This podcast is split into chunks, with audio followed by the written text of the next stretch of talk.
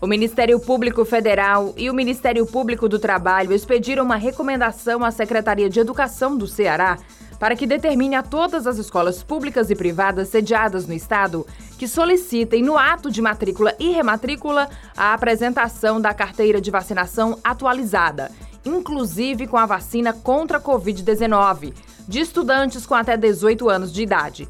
A medida está prevista na Lei Estadual número 16929/2019 e também foi recomendada à Secretaria Municipal de Saúde de Fortaleza para que seja aplicada na rede pública municipal. Caso seja constatada a falta de alguma das vacinas indicadas pelas autoridades sanitárias, inclusive da vacina para a Covid-19, o Ministério Público Federal e o Ministério Público do Trabalho recomendam, com base na lei, que a matrícula seja realizada, devendo, porém, ser informado aos pais ou responsáveis que a situação poderá ser regularizada no prazo máximo de 30 dias. A decisão também prevê que, ao final desse período, Caso a situação não seja resolvida, que seja feita a comunicação imediata por parte das instituições de ensino ao Conselho Tutelar e ao Ministério Público para a adoção das providências cabíveis. Nas recomendações, os dois órgãos ministeriais destacam que a saúde é direito de todos e dever do Estado,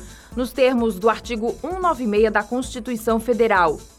O Ministério Público do Trabalho e o Ministério Público Federal também ressaltam que o Estatuto da Criança e do Adolescente exige a vacinação nos casos recomendados pelas autoridades sanitárias, sendo um direito da criança e um dever dos pais, inerente ao poder familiar. Em dezembro de 2021, a Agência Nacional de Vigilância Sanitária concluiu pela segurança e eficácia da vacinação infantil de crianças de 5 a 11 anos com a utilização do imunizante produzido pela Pfizer. Cerca de 60 empresas voltadas à inovação com as startups foram abertas em pouco mais de um mês de funcionamento do Inova Simples.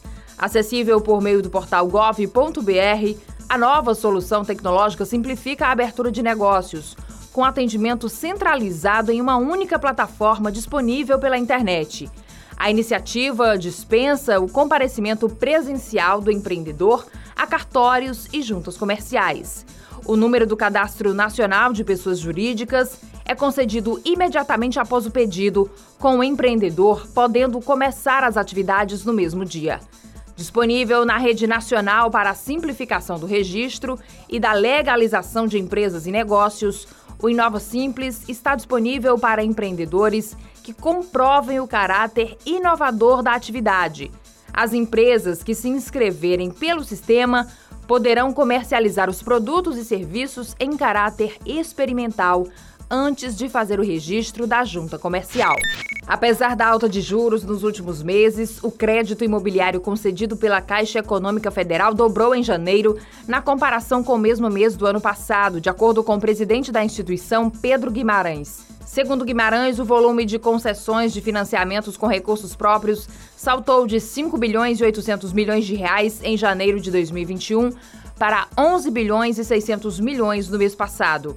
De acordo com Guimarães, a Caixa elevou de 150 bilhões para 155 a estimativa para a concessão de crédito imobiliário neste ano. Líder no setor, a Caixa concentra cerca de 70% dos financiamentos para compra de imóveis no país. Em relação ao crédito para o agronegócio, Guimarães disse que no atual ritmo de evolução, o banco deverá tornar-se líder no segmento na América do Sul até 2024. Adriana Dias para o GC+. Para mais notícias, acesse gcmais.com.br.